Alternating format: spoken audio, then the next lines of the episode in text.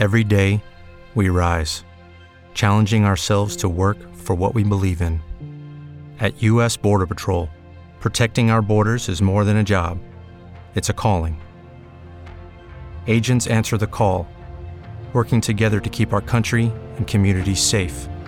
If you're ready for a new mission, join U.S. Border Patrol and go beyond. Learn more at cbp.gov/careers.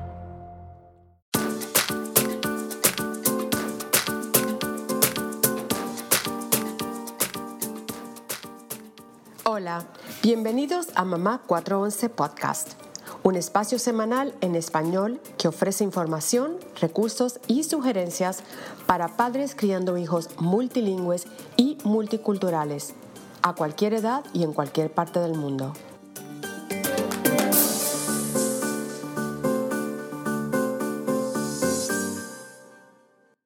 Hola a todos, bienvenidos.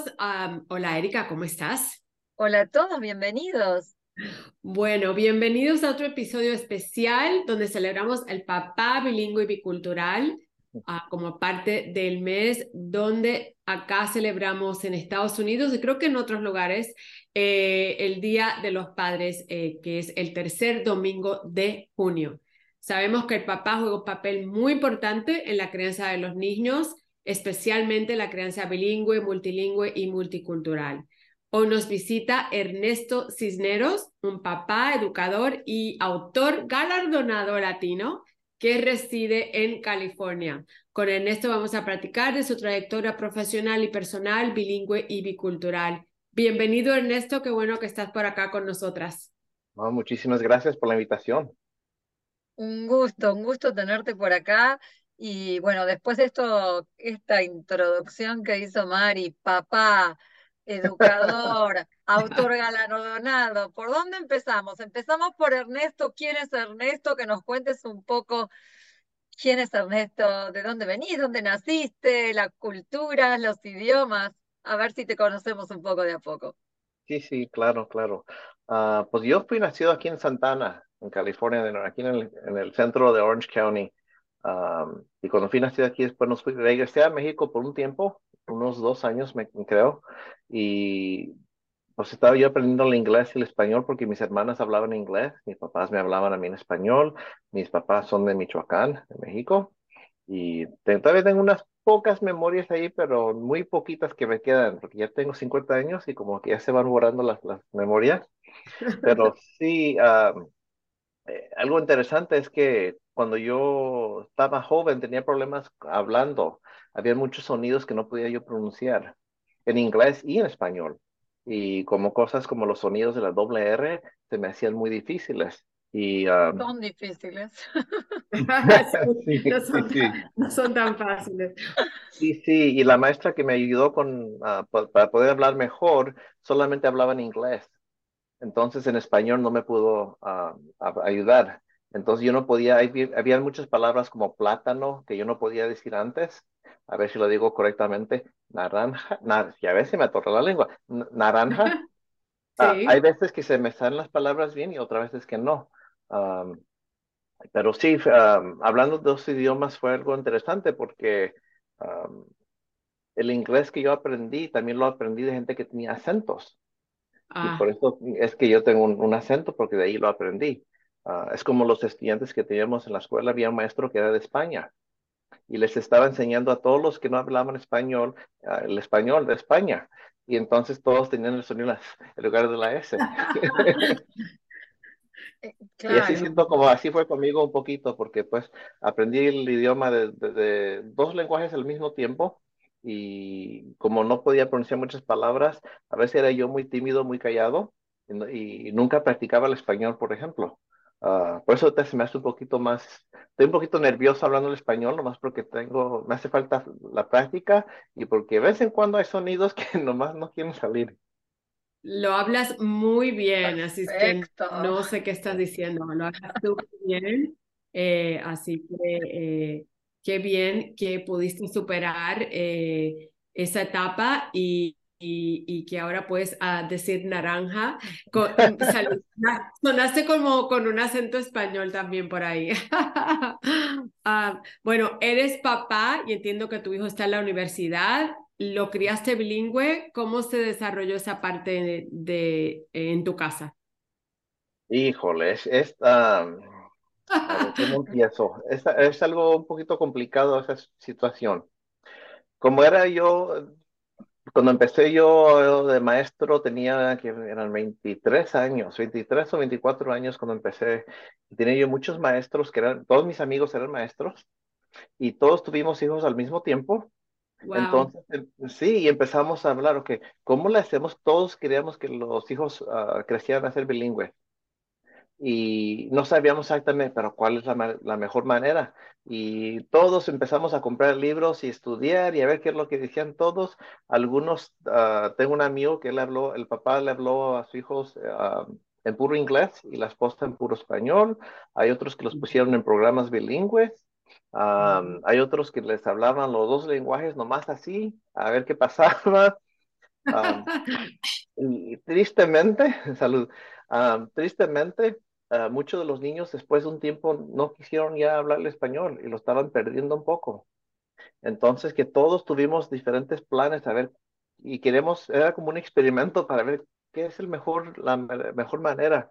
Y lo que yo descubrí es que, uh, bueno, a mis hijos, yo cuando estaba joven, mis maestros, eh, yo nací en un, crecí en un tiempo donde decían que no querían que habláramos el español.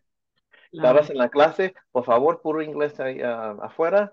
Están jugando en inglés, la música en inglés y nos, hicieron, nos hicieron sentir muy mal de nuestra cultura. Y, y cuando yo crecí, digo, bueno, tengo este acento, ¿sabe qué? Cuando yo, cuando yo sea adulto y tenga hijos, les voy a hablar puro inglés porque no quiero que ellos tengan acento, porque no quiero que ellos sufran como yo sufrí. Pero ahora, si yo pudiera empezar todo nuevo, yo les hablaría los dos idiomas al mismo tiempo. en los programas bilingües es difícil y, es difícil recomendar cosas así porque las situaciones de donde uno vive son muy diferentes. Los programas son diferentes y ah, los estudios enseñan que tienen que tener ciertas situaciones para que el programa trabaje bien. Y es muy difícil ah, encontrar la, los niños que van a hablar puro español, los que van a hablar puro inglés, para mezclarlos y que no se muevan y no se vayan a otras escuelas, es muy, muy difícil la situación. Pero sí, con mis hijos le hablé puro inglés y parte de la razón es que me dijeron que ah, antes del, quinto grado se iban a atrasar un poquito los estudios por el lenguaje. Y me, me dijeron, sí, pero para, ya para los quinto años ya se, les, se van a alcanzar dije, oh, pues yo no quiero que se atrasen, les voy a puro inglés, puro inglés. Y no, no, no, nunca, nunca pasó nada de eso.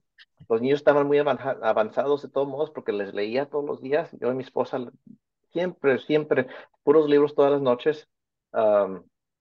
y pues si se, habían, si se hubieran atrasado un poquito, hubiera estado bien, ah, porque ahora ya están en la escuela, ya los dos ah, dejaron high school y están estudiando español y ya lo hablan muy bien.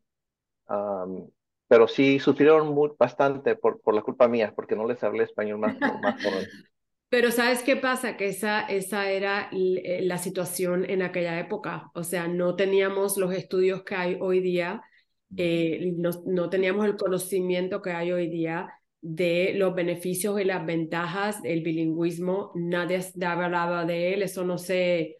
Eh, a mí me pasó, mis hijos tienen 30 y 33 años y si yo no estaba ahí hablándoles y estaba envuelta, y estábamos también en una área donde no hablaban, nadie, nadie, hablaba español, que esto Erika y yo lo hemos hablado muchas veces. Entonces fue bastante difícil para mí, quizás por eso yo me involucré en este entorno y, y estoy, soy tan apasionada de que los padres continúen preservando el idioma y la cultura, porque es realmente eh, es, es, un mito el que el niño se ha confundido porque le estás enseñando dos idiomas. El, eh, es, o sea, hay, hay muchos mitos que hoy día entendemos que es lo que son mitos, que no son verdad. Y, pero yo sí sé que eh, había maestras y había profesionales, eh, por no decir maestros, pero había profesionales que, porque les tengo un respeto enorme a los maestros, eh, pero había profesionales que eh, entendían en aquel entonces que estábamos confundiendo al niño si le, lo criamos con los dos idiomas y solo querían inglés, inglés, inglés. Así es que eso lo, yo lo viví también. Pero eh, qué bueno que hoy día eh, tus hijos ya entienden la importancia y los beneficios y las ventajas de ser bilingües. Así que eso me encanta. Es, es así. Pase. Decía Erika.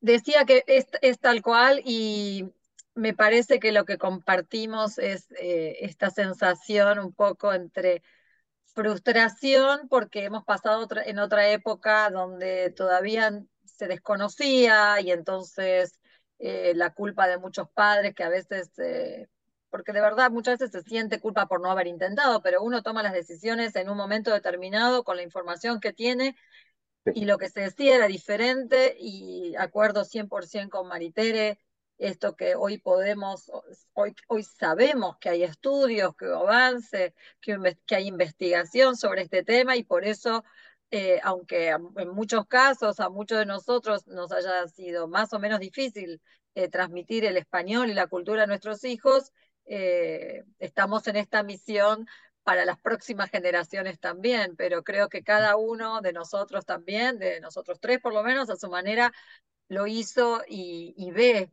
eh, los, los, beneficios de esto, ¿no? Y como Mari bien decía, el rol del, del docente, del profesor, que es algo que es particular también en vos, Ernesto, es un rol muy particular eh, que uno valora muchísimo como en, en, la sociedad y como, como madres, como padres. Contanos un poquito cómo, cómo te representa esto, qué, eh, qué, quién es Ernesto profesor y también, digamos, todas esas habilidades, esa sensibilidad, cómo influyen en, tu vida en general, ¿no? Y qué es, qué, qué es lo que te apasiona de, de la profesión. De enseñarlo, lo que me gusta más es que, pues ahorita ya, como dije, ya he cumplido 50 años. Ya llevo 28 o 29 años enseñando en el salón. Y lo, sí, y, y lo más... y, la gente me dice a veces, eh, me hacen preguntas de, de, autor, como cómo se siente ir a una escuela y que tengan, que todos los niños te conozcan, la, la fama que viene con, con ser escritor, y, les digo, ¿saben qué? Como que yo ya estaba mm, viviendo esta vida porque yo fui, fui nacido en Santana y nunca me he ido de Santana, todavía vivo en Santana, aquí fui a las escuelas, uh, enseño en Santana, entonces siempre veo a los alumnos donde quiera. Mm. Voy a McDonald's y hola, Mr. C, ¿cómo está? Voy a comprar un carro y oh, Mr. C, no te preocupes, Mr. C, yo te voy a ayudar. ¡Qué maravilla! ciudadano ilustre, ciudadano ilustre de Santana. Sí, sí, tengo un alumno que tiene una compañía de pintura y va a pintar mi casa después de este año. pero lo, lo, bonito es que vienen y regresan, me visitan como de adultos y me dicen, oh, mira, ¿sabes qué? Fui a, estudiar esto, me voy a hacer un psicólogo, voy a ser un, profesor, voy a hacer muchas cosas y siento que eh, parte de mí siente un orgullo de que yo tuve un poquito que ver con eso. Y a veces cuando vienen y dicen, yo también quiero ser escritor como tú, se siente bien bonito. Y sí, es algo que que es más, más bonito que cualquier otra cosa. Y me esta fama de que los niños me vean ya de adultos, porque ahora ya algunos ya tienen treinta y tantos años ya. Y, y, a veces fui al gimnasio hace un tiempo y un, un hombre vino así, se estaba acercando a mí. Y dije, ¿este hombre quién es? ¿Por qué vine aquí tan cerquita? Era uno de mis alumnos. Y uh, sí, no, y me cuentan y estoy esperando el día cuando me presenten a los hijos. Digan, oh, mira, aquí están mis hijos también. Pero, qué maravilla. pero esto a veces siento como que tengo, me siento muy famoso aquí en Santana porque donde quiera que voy, cada día alguien me llama mi nombre por, por ahí. Porque si hago las cuentas, híjole, ¿cuántos alumnos he tenido aquí en, yo en esta ciudad? Wow, qué lindo, me encanta eso. Me encanta que, te, que tuvieras ese impacto, has tenido un impacto en los estudiantes, eh, que te recuerden con cariño y que pues te reconozcan porque te lo mereces. me acuerdas mucho a mi papá, mi papá eh, era cirujano en la ciudad de Ponce, donde yo crecí en Puerto Rico, y él nunca se fue de ahí. Él estuvo ahí 40 años ejerciendo, toda la vida vivió ahí. Entonces, mi marido venía de visita, y cuando íbamos de visita, pues mi papá se lo llevaba y se iban para pasar el día juntos a, o a jugar golf o a, a, caminar o a pasear, lo que sea. Y, y llegaba mi marido y me decía, es que en cada esquina llamaban, Doc, doctor, ¿cómo está? Todo el mundo en la ciudad conoce a tu papá, Mari. y yo me reía y le decía, bueno, mijo, pero es que él lleva toda su vida aquí. Así que qué lindo que eh, tienes tú también esa experiencia. Eres autor de dos libros para jóvenes que son galardonados. Eh, así que quiero que nos cuentes un poco de Efraín Divided, el cual ha recibido el premio Pura Belpré, entre otros, ¿Y de qué se trata? ¿Cuál es su mensaje? ¿Está en inglés y en español? Cuéntanos un poquito. Ah, pues bueno, la, primera cosa es que yo todo lo que yo escribo quiero que los libros tengan ah, representación, que enseñen el mundo como yo lo conozco y que hayan latinos siempre en, los libros, porque yo cuando era niño nunca había ningún libro que tenía latinos. Exacto. Y es lo primero. Y entonces yo sabía que quería escribir un libro de la cultura, algo que, que yo conozco, pero no estaba seguro cuál, cuál, era, cuál cuento iba a escribir. Y después donde, las elecciones de, que eran, ¿cuál fue el año? 18. Bueno, pero empezaron antes porque estaban el, todo lo, la propaganda antes. Entonces, como el año 2016 fue cuando lo empecé a escribir y yo tenía un alumno que quiso hablar conmigo después de escuela y me dijo que ese fin de semana uh, Ice llegó a la casa, tumbaron la puerta y se llevaron a su papá. Y, y, sí, y me quedé yo muy triste, me quedé como maestro y como padre, como humano, me quería decirle yo algo, algo que se sintiera mejor, darle apoyo y sentí como que lo que yo le dije no era suficiente. Entonces dije, ¿sabes qué? Voy a escribir un libro y lo voy a escribir de este tema. y después, bueno, antes de esto yo había escrito por 14 años y nunca pude, pude vender nada, entonces, este libro dije, bueno, voy a hacer copias, se los voy a, compartir con los alumnos, con los estudiantes, y ahí, ahí, ahí, ahí, es todo, nomás para que ellos lo lean y es todo. Y les gustó mucho a ellos. hasta puse a algunos alumnos en el cuento, porque yo dije, bueno, este libro nunca va a salir de aquí, nadie lo va a ver, voy a escribir, ¿sabe qué? Acabo que nadie lo va a ver, voy a escribir de Santana voy a escribir de la escuela, voy a poner los maestros aquí, de todo lo de la comunidad, al señor que trabaja en la troca, que se parece que le dicen a Don Tapatío, porque se parece el, de, la, de la botella. Todo, todos los puse ahí en el libro y los niños reacción, nunca esperaba yo la reacción que me dieron los alumnos. Me dijeron que jamás habían visto un libro así. Le digo, pues, pero no entiendo de cómo que así, ¿qué, de qué hablan, de que ellos se vieron ellos mismos en el libro. Mm. Y ellos fueron lo que me dijeron, tienes que mandarlo. Les dije, ay niños, miren lo que está pasando en el mundo ahorita con Trump. ¿Ustedes creen que la gente está listo para una, un libro de una familia de, inmigrantes? ¿Creen que el mundo ahorita van a apreciar algo así? Miren, para que vean, los lo voy a mandar, nomás para que vean. Y después de dos semanas, uh, me mandó un mensaje que HarperCollins, que es como la segunda la compañía número dos en el tamaño del mundo, ellos me decían, nos hicieron una oferta para el libro. Y es algo que nunca, nunca esperaba, tampoco nunca esperaba el, el Pure Belpre, ese premio, nunca, nunca, jamás me imaginé que todo me cayó de sorpresa, por, por completo. Pero sí es un libro muy De sorpresa y no tan de sorpresa, diría yo, de sorpresa, pero eh, hay mucho trabajo, hay mucha, hay mucha dedicación y me parece que hay mucha observación en, en, cómo pudiste representar a, a tu comunidad, ¿no? Cómo pudiste contar la historia de tu comunidad de alguna manera y te atreviste a hacerlo en un contexto un poco hostil, ¿no? Eh, me parece que eh, más que merecido y hace poco hicimos un episodio junto a dos editoras y hablamos del tema de libros, de libros que están censurando en algunos estados, en Estados Unidos, eh, de algunos temas que no gustan a algunos políticos y gente como estas editoras, Pilar y Jenny, y escritores como vos, Ernesto, me parece que nos dan como que nos muestran la luz en el camino, ¿no? Eh, de lo que hay que seguir haciendo, eh, de representar a la comunidad, cada uno desde, su lugar, me parece, eh, me parece fantástico. realmente me parece un mensaje en sí mismo, digamos, todo esto, ¿no? Ponerse, ponerse a hacerlo, entender que, bueno, encontrar ese espacio, ese tiempo, ¿no? Eh, contanos de tu obra, de tu obra también Falling Short, que fue galardonada con el Premio Internacional de Libros Latinos, y si tenés ganas, contar de otras historias también.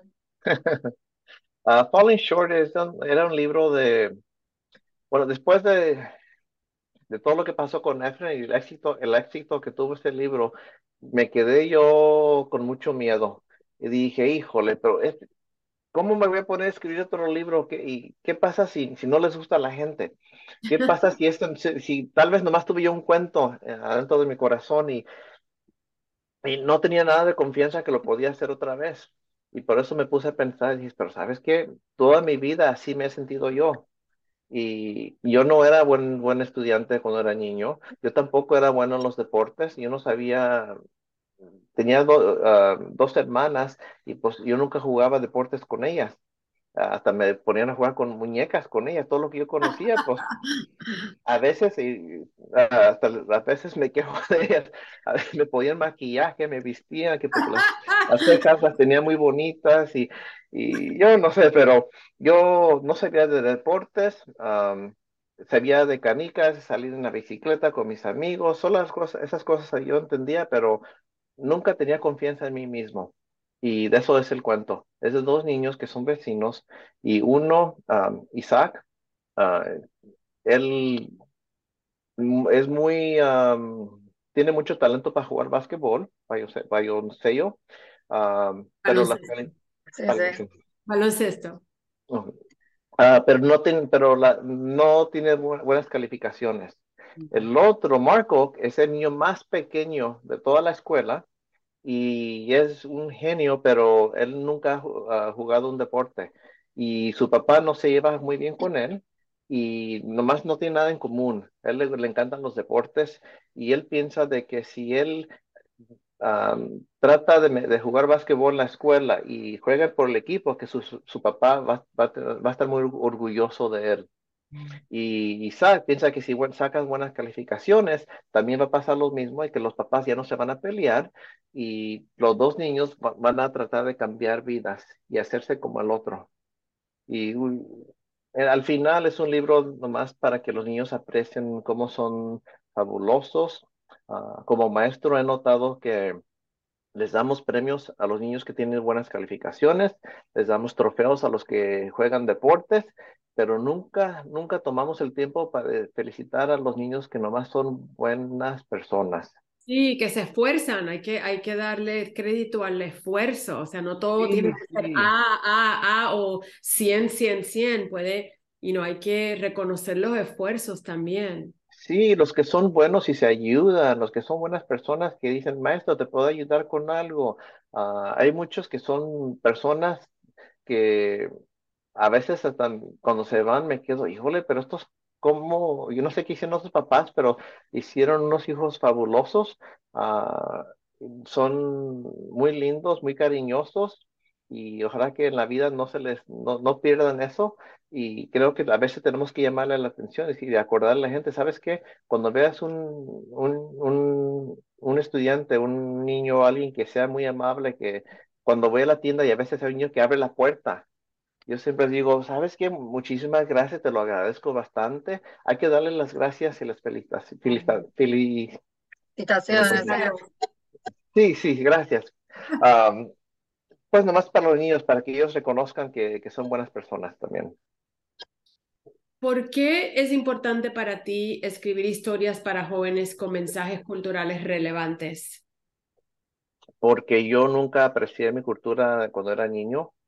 Ah, a, mí me, me enseñaron tener vergüenza mm. de, eso, de donde yo era. Hasta cosas como cuando gané el premio del de Pure Belpre, me puse el uniforme de mi papá porque él usaba un uniforme azul uh, porque cortaba el pasto para lo que él hacía por cuánto lo hizo, casi 50 años. Y a veces yo me quejaba si iba a mi escuela o me recogía a la escuela y tenía su uniforme todavía. Le decía, papá, ponte, cámbiate primero, ¿cómo, cómo va a ser la escuela así? Y me daba pena, pues. Y es algo de que yo no quiero que los, los niños ahora tengan que, que tengan orgullo de donde vienen y de la comunidad y no hay, no hay que tener pena de, de eso. y para mí es muy importante que ellos lo, lo aprecien, pues.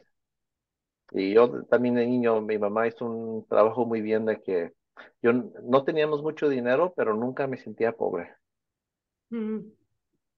Importante esto que decís. Eh, la verdad es, eh, me moviliza porque me parece que es algo muy sentido y es, eh, de alguna forma, es una superación de muchas cosas que, que, estás compartiendo acá con nosotras y con los oyentes sobre, digamos, lo, lo que te incomodaba y qué pudiste hacer quizás más adelante para que otros no, no pasaran por esa misma situación que te incomodó en su momento y, y, que lo entiendes de esa manera, me parece muy de, mucha sensibilidad, eh, que lo puedas expresar así y, y lo que contaste de, de tus libros. Eh, otra vez, ¿no? Esto de Falling Short, otra vez poder representar eh, a la comunidad que no siempre es representada o galardonada o eh, ¿no es cierto?, reconocida, esto que estás contando. Y es un poco, me parece, yo por lo menos encuentro la conexión con tu otro libro, ¿no? Con esto de darle visibilidad a, a lo que está ahí y, que es importante también rescatar y resaltar. Me parece que es un hermoso mensaje. Estamos haciendo este podcast para un poco con la buena excusa del Día del Padre, del mes de los padres, eh, y creo que, que hablaste mucho de tu papá si querés contar algo un poco más de, digamos, de tu experiencia eh, como padre, también como maestro y esto de tu rol, ¿no? ¿Cuál, cuál es un mensaje, ¿no? Teniendo en cuenta eh, a los jóvenes y adolescentes, preadolescentes de hoy, el tema de, de, esta figura paterna, ¿no? Que si tenés ganas de compartir algo más sobre el tema. Bueno, pues a, a mí eh, lo más importante para mí es que todos apreciemos la cultura que tenemos. Y como en, Falling Short, um, Isaac es de la segunda generación, Marco es de la tercera. Quería demostrar que todos estamos, llegamos aquí a diferentes tiempos y es un poquito diferente como el estilo, pero es la misma cultura. Pero también quiero que también los adultos y los papás lo apre, aprecien. Sí, gracias. Um, ellos mismos, porque yo me acuerdo, uh, mi abuelito ya pasó pero cuando la última vez que yo lo vi, ah, me acuerdo que fui con él y le dije, abuelito, cuéntame unas cosas de tu vida, ándale, cuéntame uh, cómo era México y cómo eras tú cuando eras joven. Y me dio mucha tristeza porque mi abuelito nomás me dijo, ay, mi hijo, yo de esas cosas yo no sé. Él mismo no, no veía el valor de su vida de su cultura y siento como que perdí una parte de, mi historia porque no, no me la compartió con, conmigo. Entonces me gustaría que, uh, no más ver que todos latinos que aprecian, uh, me gustaría tener más, uh, más películas, más libros, todo nomás para, para que no se nos olvide de dónde vinimos y todas nuestras historias. Y hay muchas historias allá, muchas muy, muy lindas. Y, sí, es lo que me gustaría, preservar la, la cultura. Me encanta. Eh, Ernesto, ¿los libros están en español también o solamente en inglés? ahorita todavía están en, en inglés nada más, pero Efren ah, dividido va a salir el 4 de julio en español. ¿O de este año? De este año, sí. Ah, súper pronto, en un par de semanas. ah, pues sí, bueno, pues perfecto este podcast para anunciarlo porque este eh, va a salir en junio, así que ya, ya podemos anunciar, lo podemos poner en el, en el ah, en la descripción de nuestro episodio, por supuesto. Que va a salir ahora. Eh, qué, qué, maravilla, me encanta. Ah, ¿Cómo celebras el Día de los Padres? A ver. Oh, uh, siempre igual. Y es con carne asada allá en un bar uh, con mis papás en, en su casa. A mi papá, si no está él cocinando la, la carne, como que no sabe qué hacer con él mismo. ese su, era su chamba siempre y, así es el, eh, él está lo más contento haciendo carne asada. Entonces, Sí, sí, le podemos decir, anda, te vamos a llevar a un restaurante para que no tengas que cocinar. Y nomás dice, ¿y yo qué voy a hacer? es más, y le dice que también dice, pues es más, la, mi carne mía sabe mejor que las de ellos. sí, estoy segura que sí. sí, sí. Y es básicamente todo, um, todos los nietos, todos los, toda la familia nos juntamos. Um, y es un día muy especial y y, y sí, nos, nos, pasamos buen día ahí. él tiene su, su yarda, puso como un restaurante, tiene cortinas, tiene luces, tiene los, los, las, los juegos ahí en la mesa, todo. Digo, no podemos ir a otro lugar mejor que eso. Entonces, así es como siempre celebramos juntos. Qué lindo, me encanta. Una linda tradición, qué bueno. Eh, así que bueno, hiciste un gran anuncio que es que sale eh, eh, dividido en español. ¿Tenés algún otro proyecto eh, de algún nuevo libro en mente que quieras contarnos o que puedas contarnos? Pues tengo otro que ya voy, casi ya, ya me acerco, quiero que unos dos o tres meses ya lo puedo terminar, pero los títulos siempre cambian conmigo, ningún título se ha quedado igual, pero lo que sí puedo decir que estoy muy contento de, de Friend Dividido es que a mí me preguntaron, ¿crees que lo puedas traducir? Y empecé con un amigo mío, mío mi, mi, amigo Héctor Chávez me ayudó, él es un maestro ah, de español y lo hicimos el intento, es muy difícil traducir todo. Sí, porque es la versión en español, no es la tradición, no es la traducción. Eh, no, no, no, no, es la traducción literal, es verdad. Sí, y si no tuviera que enseñar y si no tuviera que escribir otros libros, sí lo hubiéramos continuado, y me preguntaron, bueno, entonces si tú no tienes el tiempo para hacerlo, ¿hay alguien eh, que tú recomendarías? ¿Hay alguien allá que te gustaría? Y me dijeron, mandas una lista de todas las, personas que te gustarían y les mandé un solo nombre. A ver, ¿ustedes pueden adivinar quién? ¿No? ¿Es, autora? ¿Autor? ¿Autor? ¿Vive en Texas? El padrino de todo, todos los trabajos ahorita, así le digo yo, el padrino de la literatura ah, latina, uh, David Bowles, uh, fue el único nombre que yo les di. Ah, ok, no lo conozco. ¿No lo conoce? Ok, es, híjole, es una persona increíble, tanto talento y me dijeron, ok, nomás me entregaste un nombre. Digo, sí, es la única persona que yo quiero que, que toque a este libro. Y Fortunadamente, David dijo que sí y él fue el que lo, me ayudó a traducirlo. Entonces ah, hablamos, me mandaba ah, preguntas y así juntos uh, cambiábamos cosas. Como él es de Texas y a veces el lenguaje es un poquito diferente. Claro. entonces tuvimos que cambiarle ciertas cosas para que Efren siga hablando un poquito de santanero, así le decimos a los de Santana. pero sí, está, em, estoy encantado y la mejor parte de esto es que tengo mucha, muchísima familia en Michoacán ahorita, en México y en el DF, que no pudieron leer mi libro. Y ahora van a poder leer. Sí, es lo que estoy esperando. Todos mis primos, mis tíos, todos, todos los que están allá, ah, están muy orgullosos ellos. Y, lo mejor es que ah, mi mamá ya lo leyó yo se lo imprimí cuando lo habíamos terminado y sí, es algo que ah, para mí era mucho más importante esto que cualquier, cualquiera premios y cosas así, esto es mejor. Nomás porque lo puedo compartir pues con la familia, pues que, que hizo todo posible, porque si no, si no es por ellos, yo no estoy aquí. Qué lindo, me encanta. Qué lindo, qué lindo. La verdad es que es, eh, me dejaste un poco sin palabras, cosa que es bastante extraña. pero, eh, me parece nuevamente eh, esto de llevar a la, comunidad, a la familia de uno en, en, toda esta obra, poder volcarlo así, en un idioma, en una historia, en otro idioma. Eh, me parece muy representativo de lo que contás y este agradecimiento que haces, ¿no? A, a quienes te hicieron llegar hasta donde estás, ya sean eh, tu familia, tus alumnos, ¿no? Todo esto de, eh, que, nutre tanto ser educador y, lo sé, así que es, es, algo maravilloso. Contanos un poco dónde te puede encontrar nuestra audiencia, así que sabemos que tenés un website, dónde están tus libros, vamos a dejar todo escrito, pero contanos un poco. Pues sí, uh, tengo Twitter, tengo Facebook, tengo Instagram, todo ahí está. Está todo en mi website y es nomás ernesto.cisneros. Perfecto. Nomás mi nombre. Sí, sí. Es más, ¿sabe qué? Lo dije incorrectamente, no tiene punto, es nomás Ernesto Cisneros. Sí, nomás Ernesto Cisneros. Vamos a dejar el link y toda la, la, información en la descripción del episodio. Te van a encontrar, no lo dudes.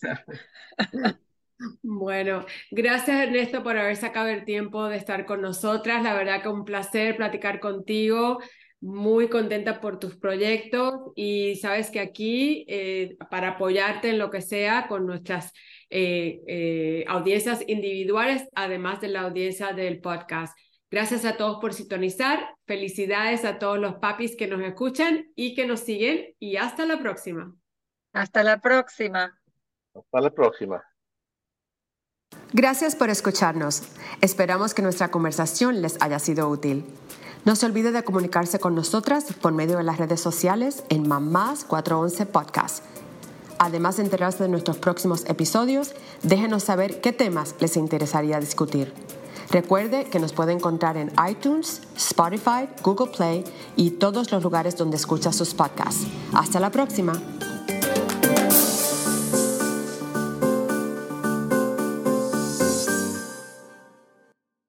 Hello, it is Ryan, and we could all use an extra bright spot in our day, couldn't we? Just to make up for things like sitting in traffic, doing the dishes, counting your steps, you know, all the mundane stuff. That is why I'm such a big fan of Chumba Casino. Chumba Casino has all your favorite social casino style games that you can play for free anytime, anywhere with daily bonuses. That should brighten your day a little.